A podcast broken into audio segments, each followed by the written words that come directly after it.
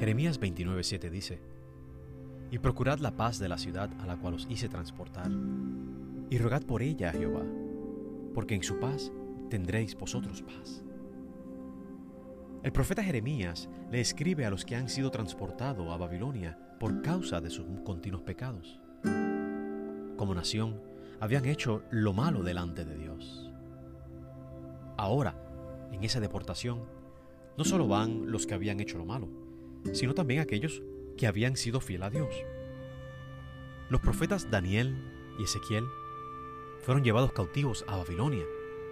Los amigos de Daniel, Sadrach, Mesach y Abednego, también fueron llevados cautivos a Babilonia. Y todos estos hombres eran hombres temerosos de Dios.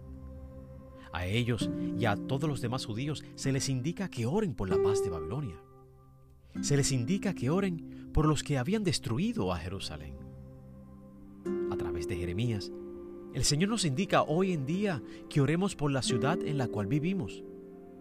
No importa cuán hostil sean nuestros vecinos o cómo nos traten las autoridades, tenemos que orar por ellos. Oramos por la paz de nuestras ciudades. Oramos por la paz de nuestros países. Oramos que el Evangelio de la paz pueda ser aceptado y abrazado por muchos. Nosotros oramos y Dios mueve su mano. Si no has orado por la paz de nuestra ciudad, puedes comenzar hoy. Nunca es tarde. Dios hará grandes cosas como lo hizo en Babilonia. Hombres como Daniel, Sadrach, Mesach y Abednego fueron grandes en Babilonia.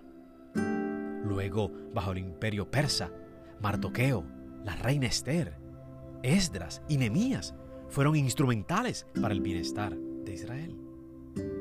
Nosotros podemos ser usados grandemente por el Señor si oramos por la paz de nuestra ciudad también.